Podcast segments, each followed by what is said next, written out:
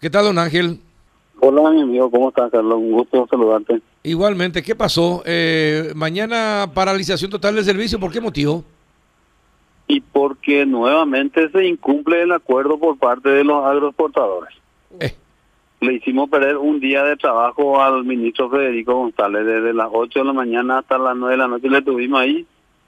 Eh, pusieron todo de sí, la mejor buena predisposición, todos los viceministros, todas las autoridades, y resulta que al final no se cumple lo acordado con los agroexportadores.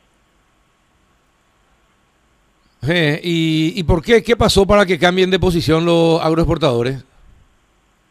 y no sabemos, lo, eh, lo- pasa lo de siempre, Carlos. Eh, nos toman del pelo, eh, nos dejan mal parados delante de nuestros asociados y no, no podemos más permitir eso. Le dejó mal parado también a la gente del gobierno que confió en la palabra y en la firma, porque está firmado un acuerdo. Y bueno, y hoy entonces la decisión del sector transporte es parar y eh, avanzar sobre un proyecto de ley. Eh, ¿qui- ¿Quién es el representante de los del sector empresarial para llamarle y preguntarle qué pasó? Está la CAPECO, está la CAPRO y está la FECOPRO. Ajá. Bueno, con alguno de los representantes de esos sectores eh, podrían explicar qué es lo que está pasando. Claro, podrían explicar tranquilamente. Bueno, y entonces ahora son 35 mil vehículos que mañana van a parar. eh, ¿Qué van a hacer?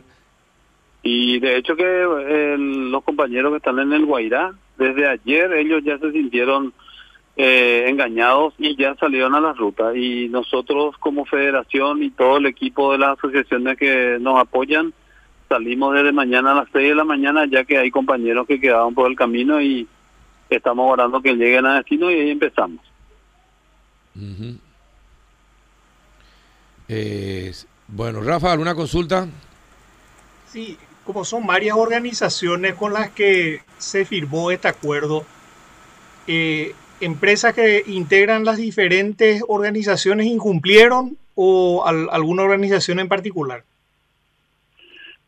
Y la mayoría, Rafa, la mayoría no cumplió y ayer, entre esta mañana, en un intento tímido y desesperado de que no se vuelva a parar, empezaron a tratar de informarnos que, que sí hay aumentos, pero ellos también contratan a empresas intermediadoras que se hacen lo desentendido como si fuese que no hubo aumento y siguen posteando fletes muy por debajo de lo que dice el, el acuerdo firmado ahora. Ya, en, en general, en general son intermediadoras las que las que negocian con ustedes o, o hay contrataciones directas también. No, no, no, no. Casi en un 95% es a través de intermediadoras. Y no entendemos por qué se le echa la culpa para a, a algunas intermediadoras. No entendemos por qué ellos le siguen contratando a las empresas que distorsionan el mercado ahora. Eso es lo que no entendemos. ¿Qué tipo de acuerdo hay para que ellos insistan con esas intermediadoras? ¿Y cuáles son esas intermediadoras? Y hay muchas, hay más de 400 y hay un registro en Dinatran en donde deben estar todos registrados, de las cuales apenas entre 50 y 60 son las que están registradas. El resto opera, digamos, con un como un prestador de servicio, pero no tiene condiciones para estar en el sector de transporte. O sea, el contrato de ustedes es, es con esas intermediadoras. ¿Cómo? El, co- el- el contrato que tienen ustedes cua- cuando, el contrato de, de flete, vamos a decir, cada vez que hacen un contrato es con la intermediadora, no con, con Sí. las empresas agroexportadoras. Claro, el problema, Rafa, es el siguiente. Sí. Vamos a ser bien francos acá. El transporte no tiene ningún tipo de contrato entre el sector camionero y la intermediadora. Vos me llamás por teléfono y me decís, Ángel, tengo carga en tal parte, anda para cargar. Ya. ¿Y cuánto es el precio? Y 100 guaraníes más por kilo. Ese es el contrato que hay.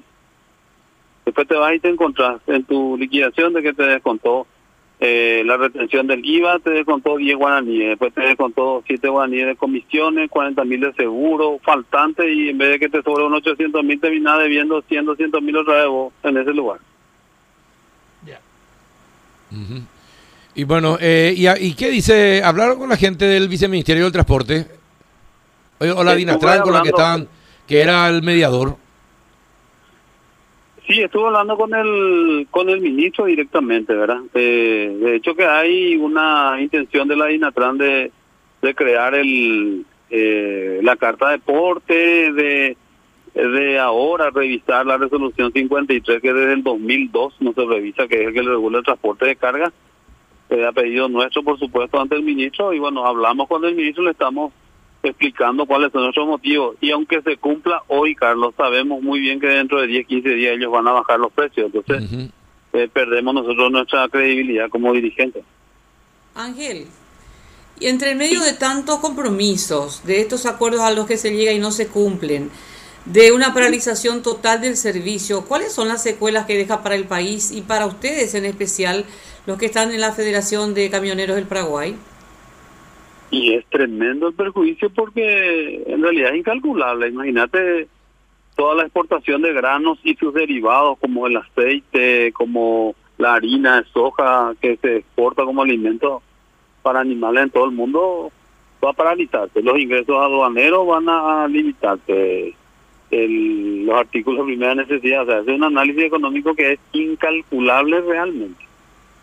¿Y esta paralización será indefinida o solamente para el día de mañana si es que no se llega a un acuerdo? Porque tienen que firmar o tienen que hacer algo como para que se respete, no como se hizo en la última reunión y al final los agroexportadores no cumplen. Claro, es lo que nosotros hablamos con el ministro en la reunión delante de ellos, le dijimos como 20 veces que nuestro mayor temor era que se incumpla y el ministro nos dijo, estamos con gente de palabra, estamos con gente que yo veo que se va a cumplir y le dejaron mal parado hasta la gente del gobierno, ¿verdad? Porque ellos también confiaron, no solamente los camioneros. Y bueno, y nosotros es por tiempo indefinido nuestro paro.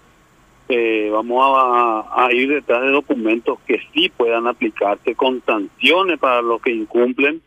Detrás de eso ya nos vamos porque si es que no hacemos esto, el transporte va a morir en Paraguay. Nosotros somos un centro logístico de Sudamérica que vamos a perder la oportunidad porque van a venir inversores de otros países y nos van a comer vivos a nosotros los camioneros paraguayos. ¿También van a haber cortes de rutas? Intermitente podría ser conversando, por supuesto, con los oficiales que van a estar resguardando el lugar. Carlos. Bueno, eh, y vamos a ver entonces Qué, qué, qué triste que esto que dos días después de un acuerdo finalmente otra vez haya problemas. Es triste, Carlos, porque estamos en desde el 2016 más o menos firmando acuerdos con esta gente y siempre es la misma cosa. Y bueno, y hoy en día la presión de los compañeros es, bueno, ya que no podemos, paremos y vamos a empezar de cero. Y creo que lo mejor es organizar la casa que el transporte también esté regulado y que sea transparente ya para poder ir para adelante. sí, efectivamente. Bueno, eh, no hay nadie, nadie del gobierno se acercó para intentar eh, solucionar esta diferencia, Ángel. Estoy hablando, como te dije, con el ministro González, que siempre está con todas las pilas para buscar una solución, pero él no tiene el poder de, de levantar los precios. Los precios tienen que levantarlos los cargadores, los aeroportadores y también no sabemos qué clase de compromiso podemos hacerle firmar para que cumplan, porque ellos firman y el papel aguanta todo y después de 10, 15 días bajan todos los precios. Bueno, perfecto. Vamos a ver, vamos a tratar de, de, saber desde los otros sectores si esto es solucionable. Un abrazo, don Ángel. Para ustedes también, muy buenas tardes.